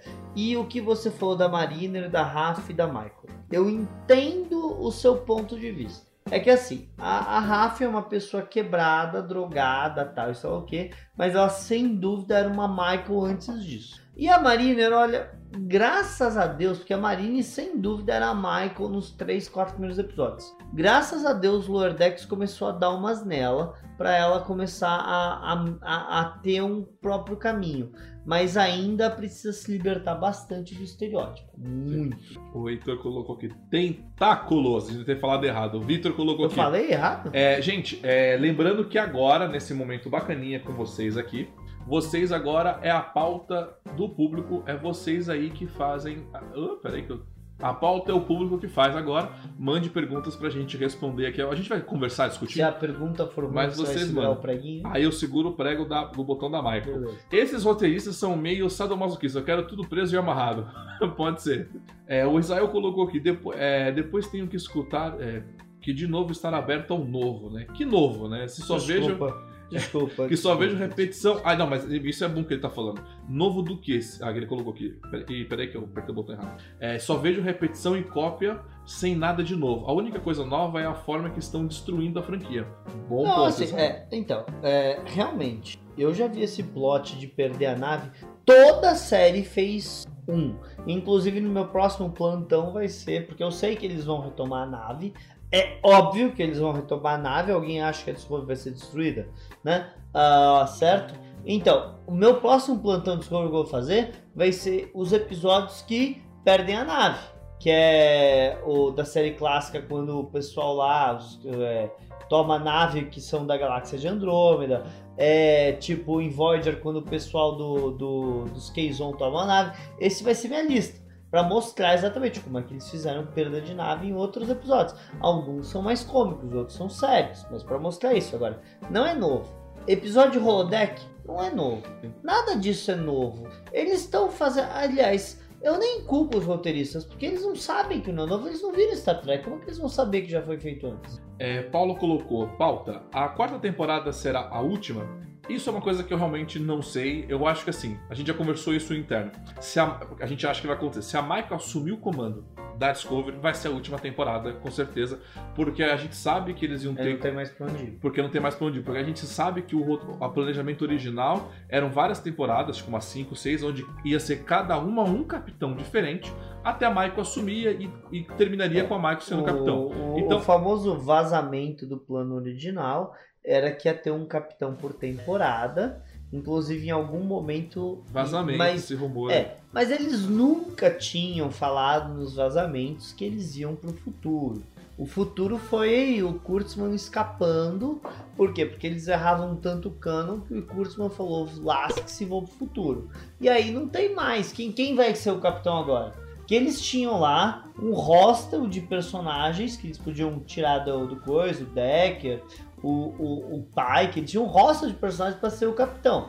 Certo? Sempre que eles quisessem. Só que aí o que, que eles fazem? Eles matam a Jojo, eles fazem coisa. Agora Eles matam a galera mais legal, né? É, o Saru perde a cadeira do capitão? Perde, sim. Eu acho, eu acho E que ele já vai perder. Porque assim, eles querem que a Michael é a grande salvadora de tudo, né? Sim. Para pra pensar. Todo mundo que era bom, eles mataram e tiraram. Por quê? Se você tira todo mundo que é bom, o ruim assume a posição. O ruim é a Michael, tá? Então assim, a Jojo caiu fora. A menina que era a primeira, que era chefe de segurança, que era A boa Nan. pra- a Nan, caiu fora. Cara, eles vão arrumar uma maneira sim de tirar o Saru. E o Saru vai. E aí quem assume é, vai ser ela, tenho certeza disso. É, colocou aqui também. é, pedi- é, pedido de socorro criptografado. Por quê? Não entendi nada. Eu também tô tentando entender até agora. Eu fico imaginando assim, me perdi numa ilha deserta. Aí eu tenho uma garrafa com uma, com uma folha, né? Uma folha e uma, uma coisa. Aí eu vou escrever assim. Não, não, eu, eu vou usar meu exemplo. Vou usar meu exemplo. Que eu fiz esse exemplo com o Fernando, inclusive, zoando. Me perdi numa ilha. Numa ilha. Eu vou pegar pedras e escrever SOS, ou eu vou pegar pedras e vou escrever Será que estou perdido? Será que tem alguém na ilha? Interrogação. Com interrogação Não, é assim, é por causa que realmente, gente, desculpa, mas eu escondi um, um, um chamado de socorro dentro de uma música de uma radiação de fundo. Não, peraí. Quando você chama socorro, eu acho que você quer ser claro. Você quer falar, olha, gente, estamos com um problema. Agora, o problema não é nem isso. O problema é em 125 anos, só Michael é genial o suficiente de pegar. solucionar tudo, né? Ó, A galáxia inteira não existe uma Michael Burnham, entendeu? É, perguntaram aqui pra gente, o Arthur. Esse foi o Jean que colocou pra gente, o do Saru foi a Danair, se eu não falei, peço desculpas. O Arthur colocou. A série Fundação vai dar bom? Só vendo, tá, cara? Porque a gente sabe que o mundo tá um momento lacrativo. Eu não sei quem que vai fazer, É, eu, não então- conheço, eu não sei equipe, eu não sei nada pra falar. Fundação em livros é fantástico, é genial, super legal. Agora, como vai ser a adaptação? Aí fica difícil. O, colocou aqui o, o Douglas Brasil. Mas Lower Decks tem uma- um crescimento dos personagens e suas dificuldades. Discovery é a mesma coisa sempre. Concordo com você. Uh, no Lordex a gente viu uma, um amadurecimento dos personagens, a gente teve É, uma mudança. A, a gente conversou inclusive sobre isso durante o Lordex, que a gente tava falando o seguinte: parece que as primeiras temporadas o curso Primeiro tinha uma. É, desculpa, os primeiros episódios, o curso tinha uma mão forte. Porque dá pra ver a carinha de curso nos episódios, nos primeiros episódios, dá pra ver sim, nem vem que dá. Aí, posterior, sabe? É, passando desse momento, dá pra ver que foi, foi, foi, foi mudando a coisa, porque muito provavelmente ele foi ficando ocupado com o Discovery. Mas a gente sabe isso, não, ninguém tem informação privilegiada, ninguém tem amiguinho na CBS, ninguém trabalha com dublagem na Netflix aqui pra saber o que aconteceu. A gente acha que o Kurtzman deixou o McMahon fazer. E o McMahon é um grande fã da nova geração, por isso que os roteiros deram uma melhorada. Aliás, vou falar pra vocês, tem episódios de Lordex, como aquele que ele passa dentro do Holodeck, que é um filme. Eu acho que é o primeiro episódio de Holodeck da minha vida que eu gostei. E foi feito em Lordex. O... Já que estamos vendo aqui, é, já que estamos. Na realidade, o seu Israel fica falando, tempestades solares sendo anunciada nos últimos tempos. Que tá- acho que já passou o máximo solar, inclusive. Será que tem uma possibilidade de uma tempestade solar apagar tudo que já foi produzido e não deixar nenhuma cópia disponível? Não. Assim, o problema disso, ô, Israel, é que a gente já viu. e já viu, não dá pra ser uma apagada na minha mente. É, o Flávio colocou aqui, Saru morre heroicamente porque ele vai perder a função. Eu- Não, ele não morre, ele tá na quarta Ele não temporada. morre porque ele está numa quarta temporada, mas ele, mas assim, a Michael vai salvar todos. A Michael vai salvar a Federação. É por isso que ela merece ser a capitã da Discovery. É isso que vai acontecer, gente. Ah, Então, a grande aposta é que eles não vão resolver o Burn nessa temporada, que era pra próxima. Mas até um antes desse episódio eu tava concordando com isso, que a quarta temporada ia ser porque não fechou a terceira. Agora eu já não acho mais. Por causa que a solução do Burn é obviamente tão simples. É só fazer esse moleque filha da puta e em vez de ter medo, dar um grito de, de, de esperança pela galáxia. Que aposta quanto que ele vai dar um grito de esperança? E vai fazer o, o Diridium reestabilizar. É, o Israel colocou, pode ser que não duvido que a Michael no final não seja a origem dos kills. Ou aí o Paulo colocou, é capaz da Michael é, sendo capitã é, é, desobedecer ela mesma.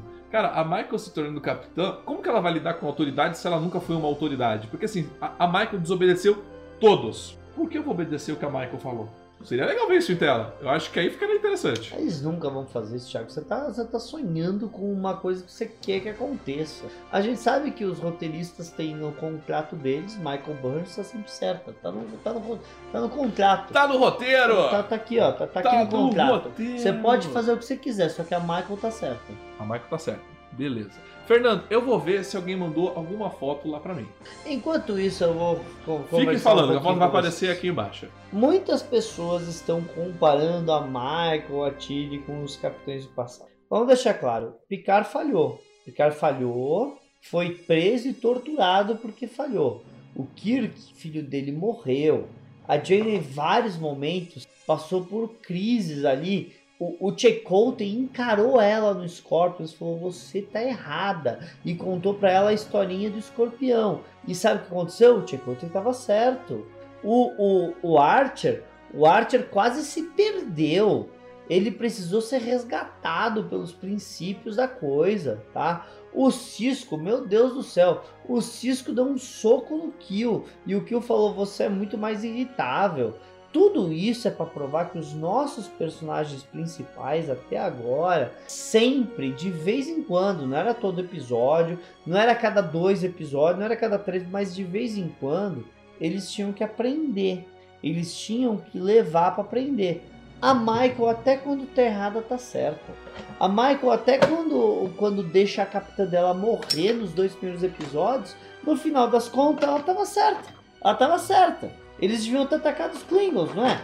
é isso é complicado, gente. Quando o seu personagem é perfeito, ele não tem espaço para crescer. E por mais que os personagens fiquem falando para mim, ai, você mudou, você mudou, nossa, como você mudou. Desculpa, eu tenho que ver a mudança.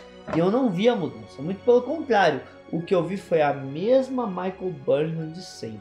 A mesma pessoa desequilibrada. A mesma pessoa que tem uma necessidade dela salvar o universo. Porque se outra pessoa salvar o universo, ela vai fazer outro burn ela mesma. Sem ter crescido no planeta da radiação de Dilithium, ela mesma vai ficar tão puta porque ninguém pode salvar o universo sem ser a Michael.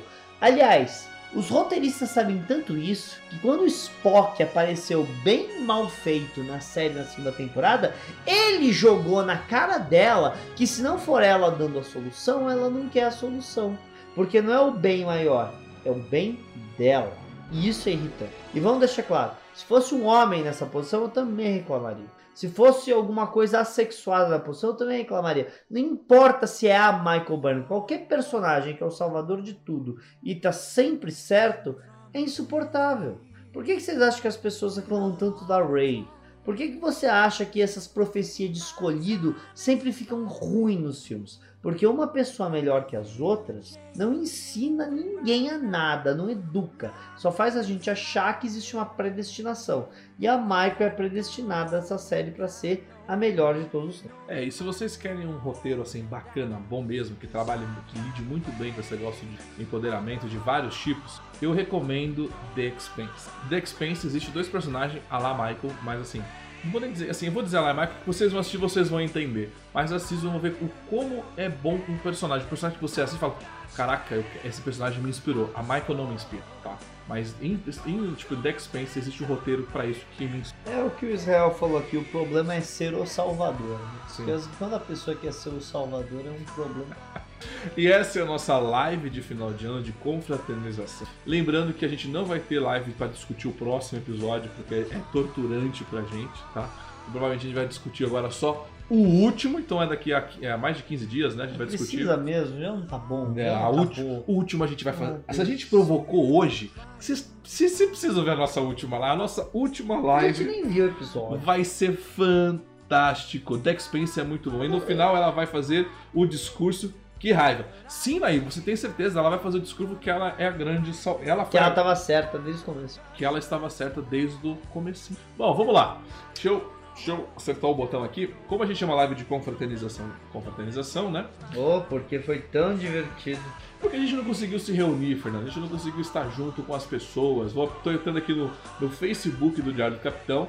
Tem poucas fotinhas, mas não tem problema. O que importa é a amizade, é estar junto com vocês. É, se você quiser ver, você vai ter que comprar pelo telefone, tá? Porque não, é, pelo jeito aqui tem que ser aqui. Ó, então vamos lá, deixa eu botar aqui o aqui. A Stefania falou: não vou mandar foto porque meu pijama não é. é. Bom, estamos aí com a nossa primeira fotinho, Fernando. É a foto do nosso Israel. Olha aí o Israel aí, tomando a sua a sua cervejinha aí assistindo a gente. Cara, ele tá no, ele tá no escritório? Não pode olhar pra tela agora. Ele, ele tá no escritório. Ele tá no escritório. Tá trabalhando até tarde, Israel? Poxa. Na verdade, o que eu tô reparando aqui é que a minha barriga tá realmente saliente dessa É que você não veio de cinta que você sempre usa. Tá Mas aí, ó, a fotinho de Israel. Próxima vez, gente, vou fazer um negócio pra vocês mandarem vídeo aqui pra gente, mais fácil. Agora a gente Por que vai. não apareceu aqui ainda? Agora a gente vai pro vídeo, porque tá com delay. Agora apareceu, mas não, pra mim já tá aparecendo aqui, ó. Pra mim já foi. Agora já tá no outro, já tá na do Vitor. Olha pra tela, pode olhar pra tela. Já tá na do Vitor aqui, ó. O Vitor, ele mandou um videozinho, mas acho que eu não vou dar play porque eu não sei o que ele colocou nesse videozinho. Né? Vai que ele faz um stripper, um stripper de graça aí pra gente, né? É melhor não, né? Ele mandou aí, ó. Olha lá, a cara dele falando nãozinho pra gente. Bom, é isso.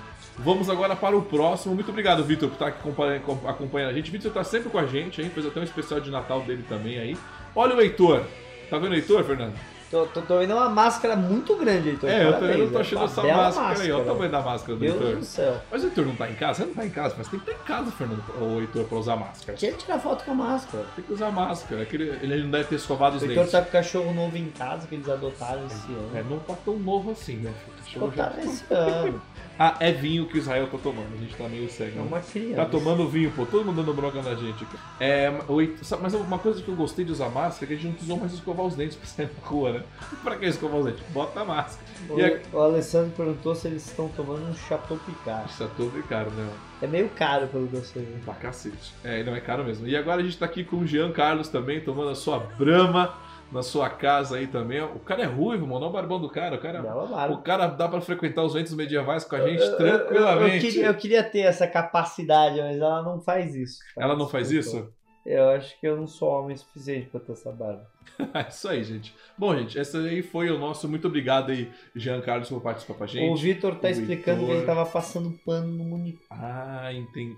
Ah, ele tava passando pano no monitor? pano é uma coisa normal de canal de Jornal das Estrelas, né? Ele tava passando pano no monitor, é que, é, que não deu pra, é que não deu pra ver. Acho que agora, não sei, dá pra ver aí? Depois a gente vê. Ah lá, ó o pano no monitor, ó o pano no monitor. Ah, agora eu vi o pano. ele Agora a gente pano. viu passar o pano no monitor. Muito obrigado. O Heitor falou que é uma máscara da Zorba. Por isso que é Por grande. isso que é grande. Bom, eu acho que a gente já chutou A Anaíris falou que vai mandar quando terminar. Não, mas tem que ser agora, Nair, senão não, não, não, não, pa- não participa. Olha, gente, boa. Eu acho que a gente meteu muito pau. Muito pau, muito pau. Mas olha, tem certas coisas que precisam ser ditas. Vocês sabem por que, que os roteiros de Discovery não evoluem? Por causa que tem gente aí que fica nessa brincadeira de tudo lindo e maravilhoso. Então, se, se tudo fosse lindo, maravilhoso, se todas as coisas de entretenimento fossem elogiadas, as pessoas não entenderiam o que, que o público gosta de verdade. Elas iam ficar perdidas achando, ah, já tá acertando, então vai. E aí você não tem mudança de roteiro. Você sabe de uma coisa? A primeira temporada da nova geração é muito ruim e foi criticada. E aí quando a segunda temporada começou a acertar, eles olharam, olha, esses episódios foram bem aceitos, esse não. E de repente tem uma terceira temporada boa. Primeira eh, temporada de Deep é terrível, mas eventualmente eles perceberam, olha, o que, que é a crítica? A série tá muito parada, certa coisa. De repente teve uma nave para eles viajarem, porque eles escutaram os roteiros. Primeira temporada de Voyager também era mais fraca, Sim. mas depois eles perceberam que eles tinham que sentir o perigo do quadrante delta e melhorou. Se você ficar passando pano sem parar, os caras que estão escrevendo não vão entender que você precisa evoluir. Desculpa. Você gostou do, do, do Anjo Vermelho ser a marca? Você gostou da resolução da Guerra Klingon? Ok. Fica feliz. Se empodera com isso. Não deixa ninguém como a gente falar que tá ruim.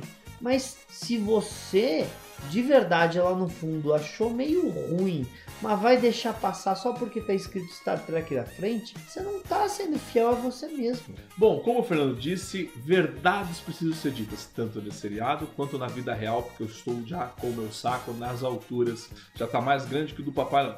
Eu gostei muito de aparecer a foto de vocês, isso foi uma ideia que eu já tô tendo há muito tempo, inclusive de mandar videozinhos.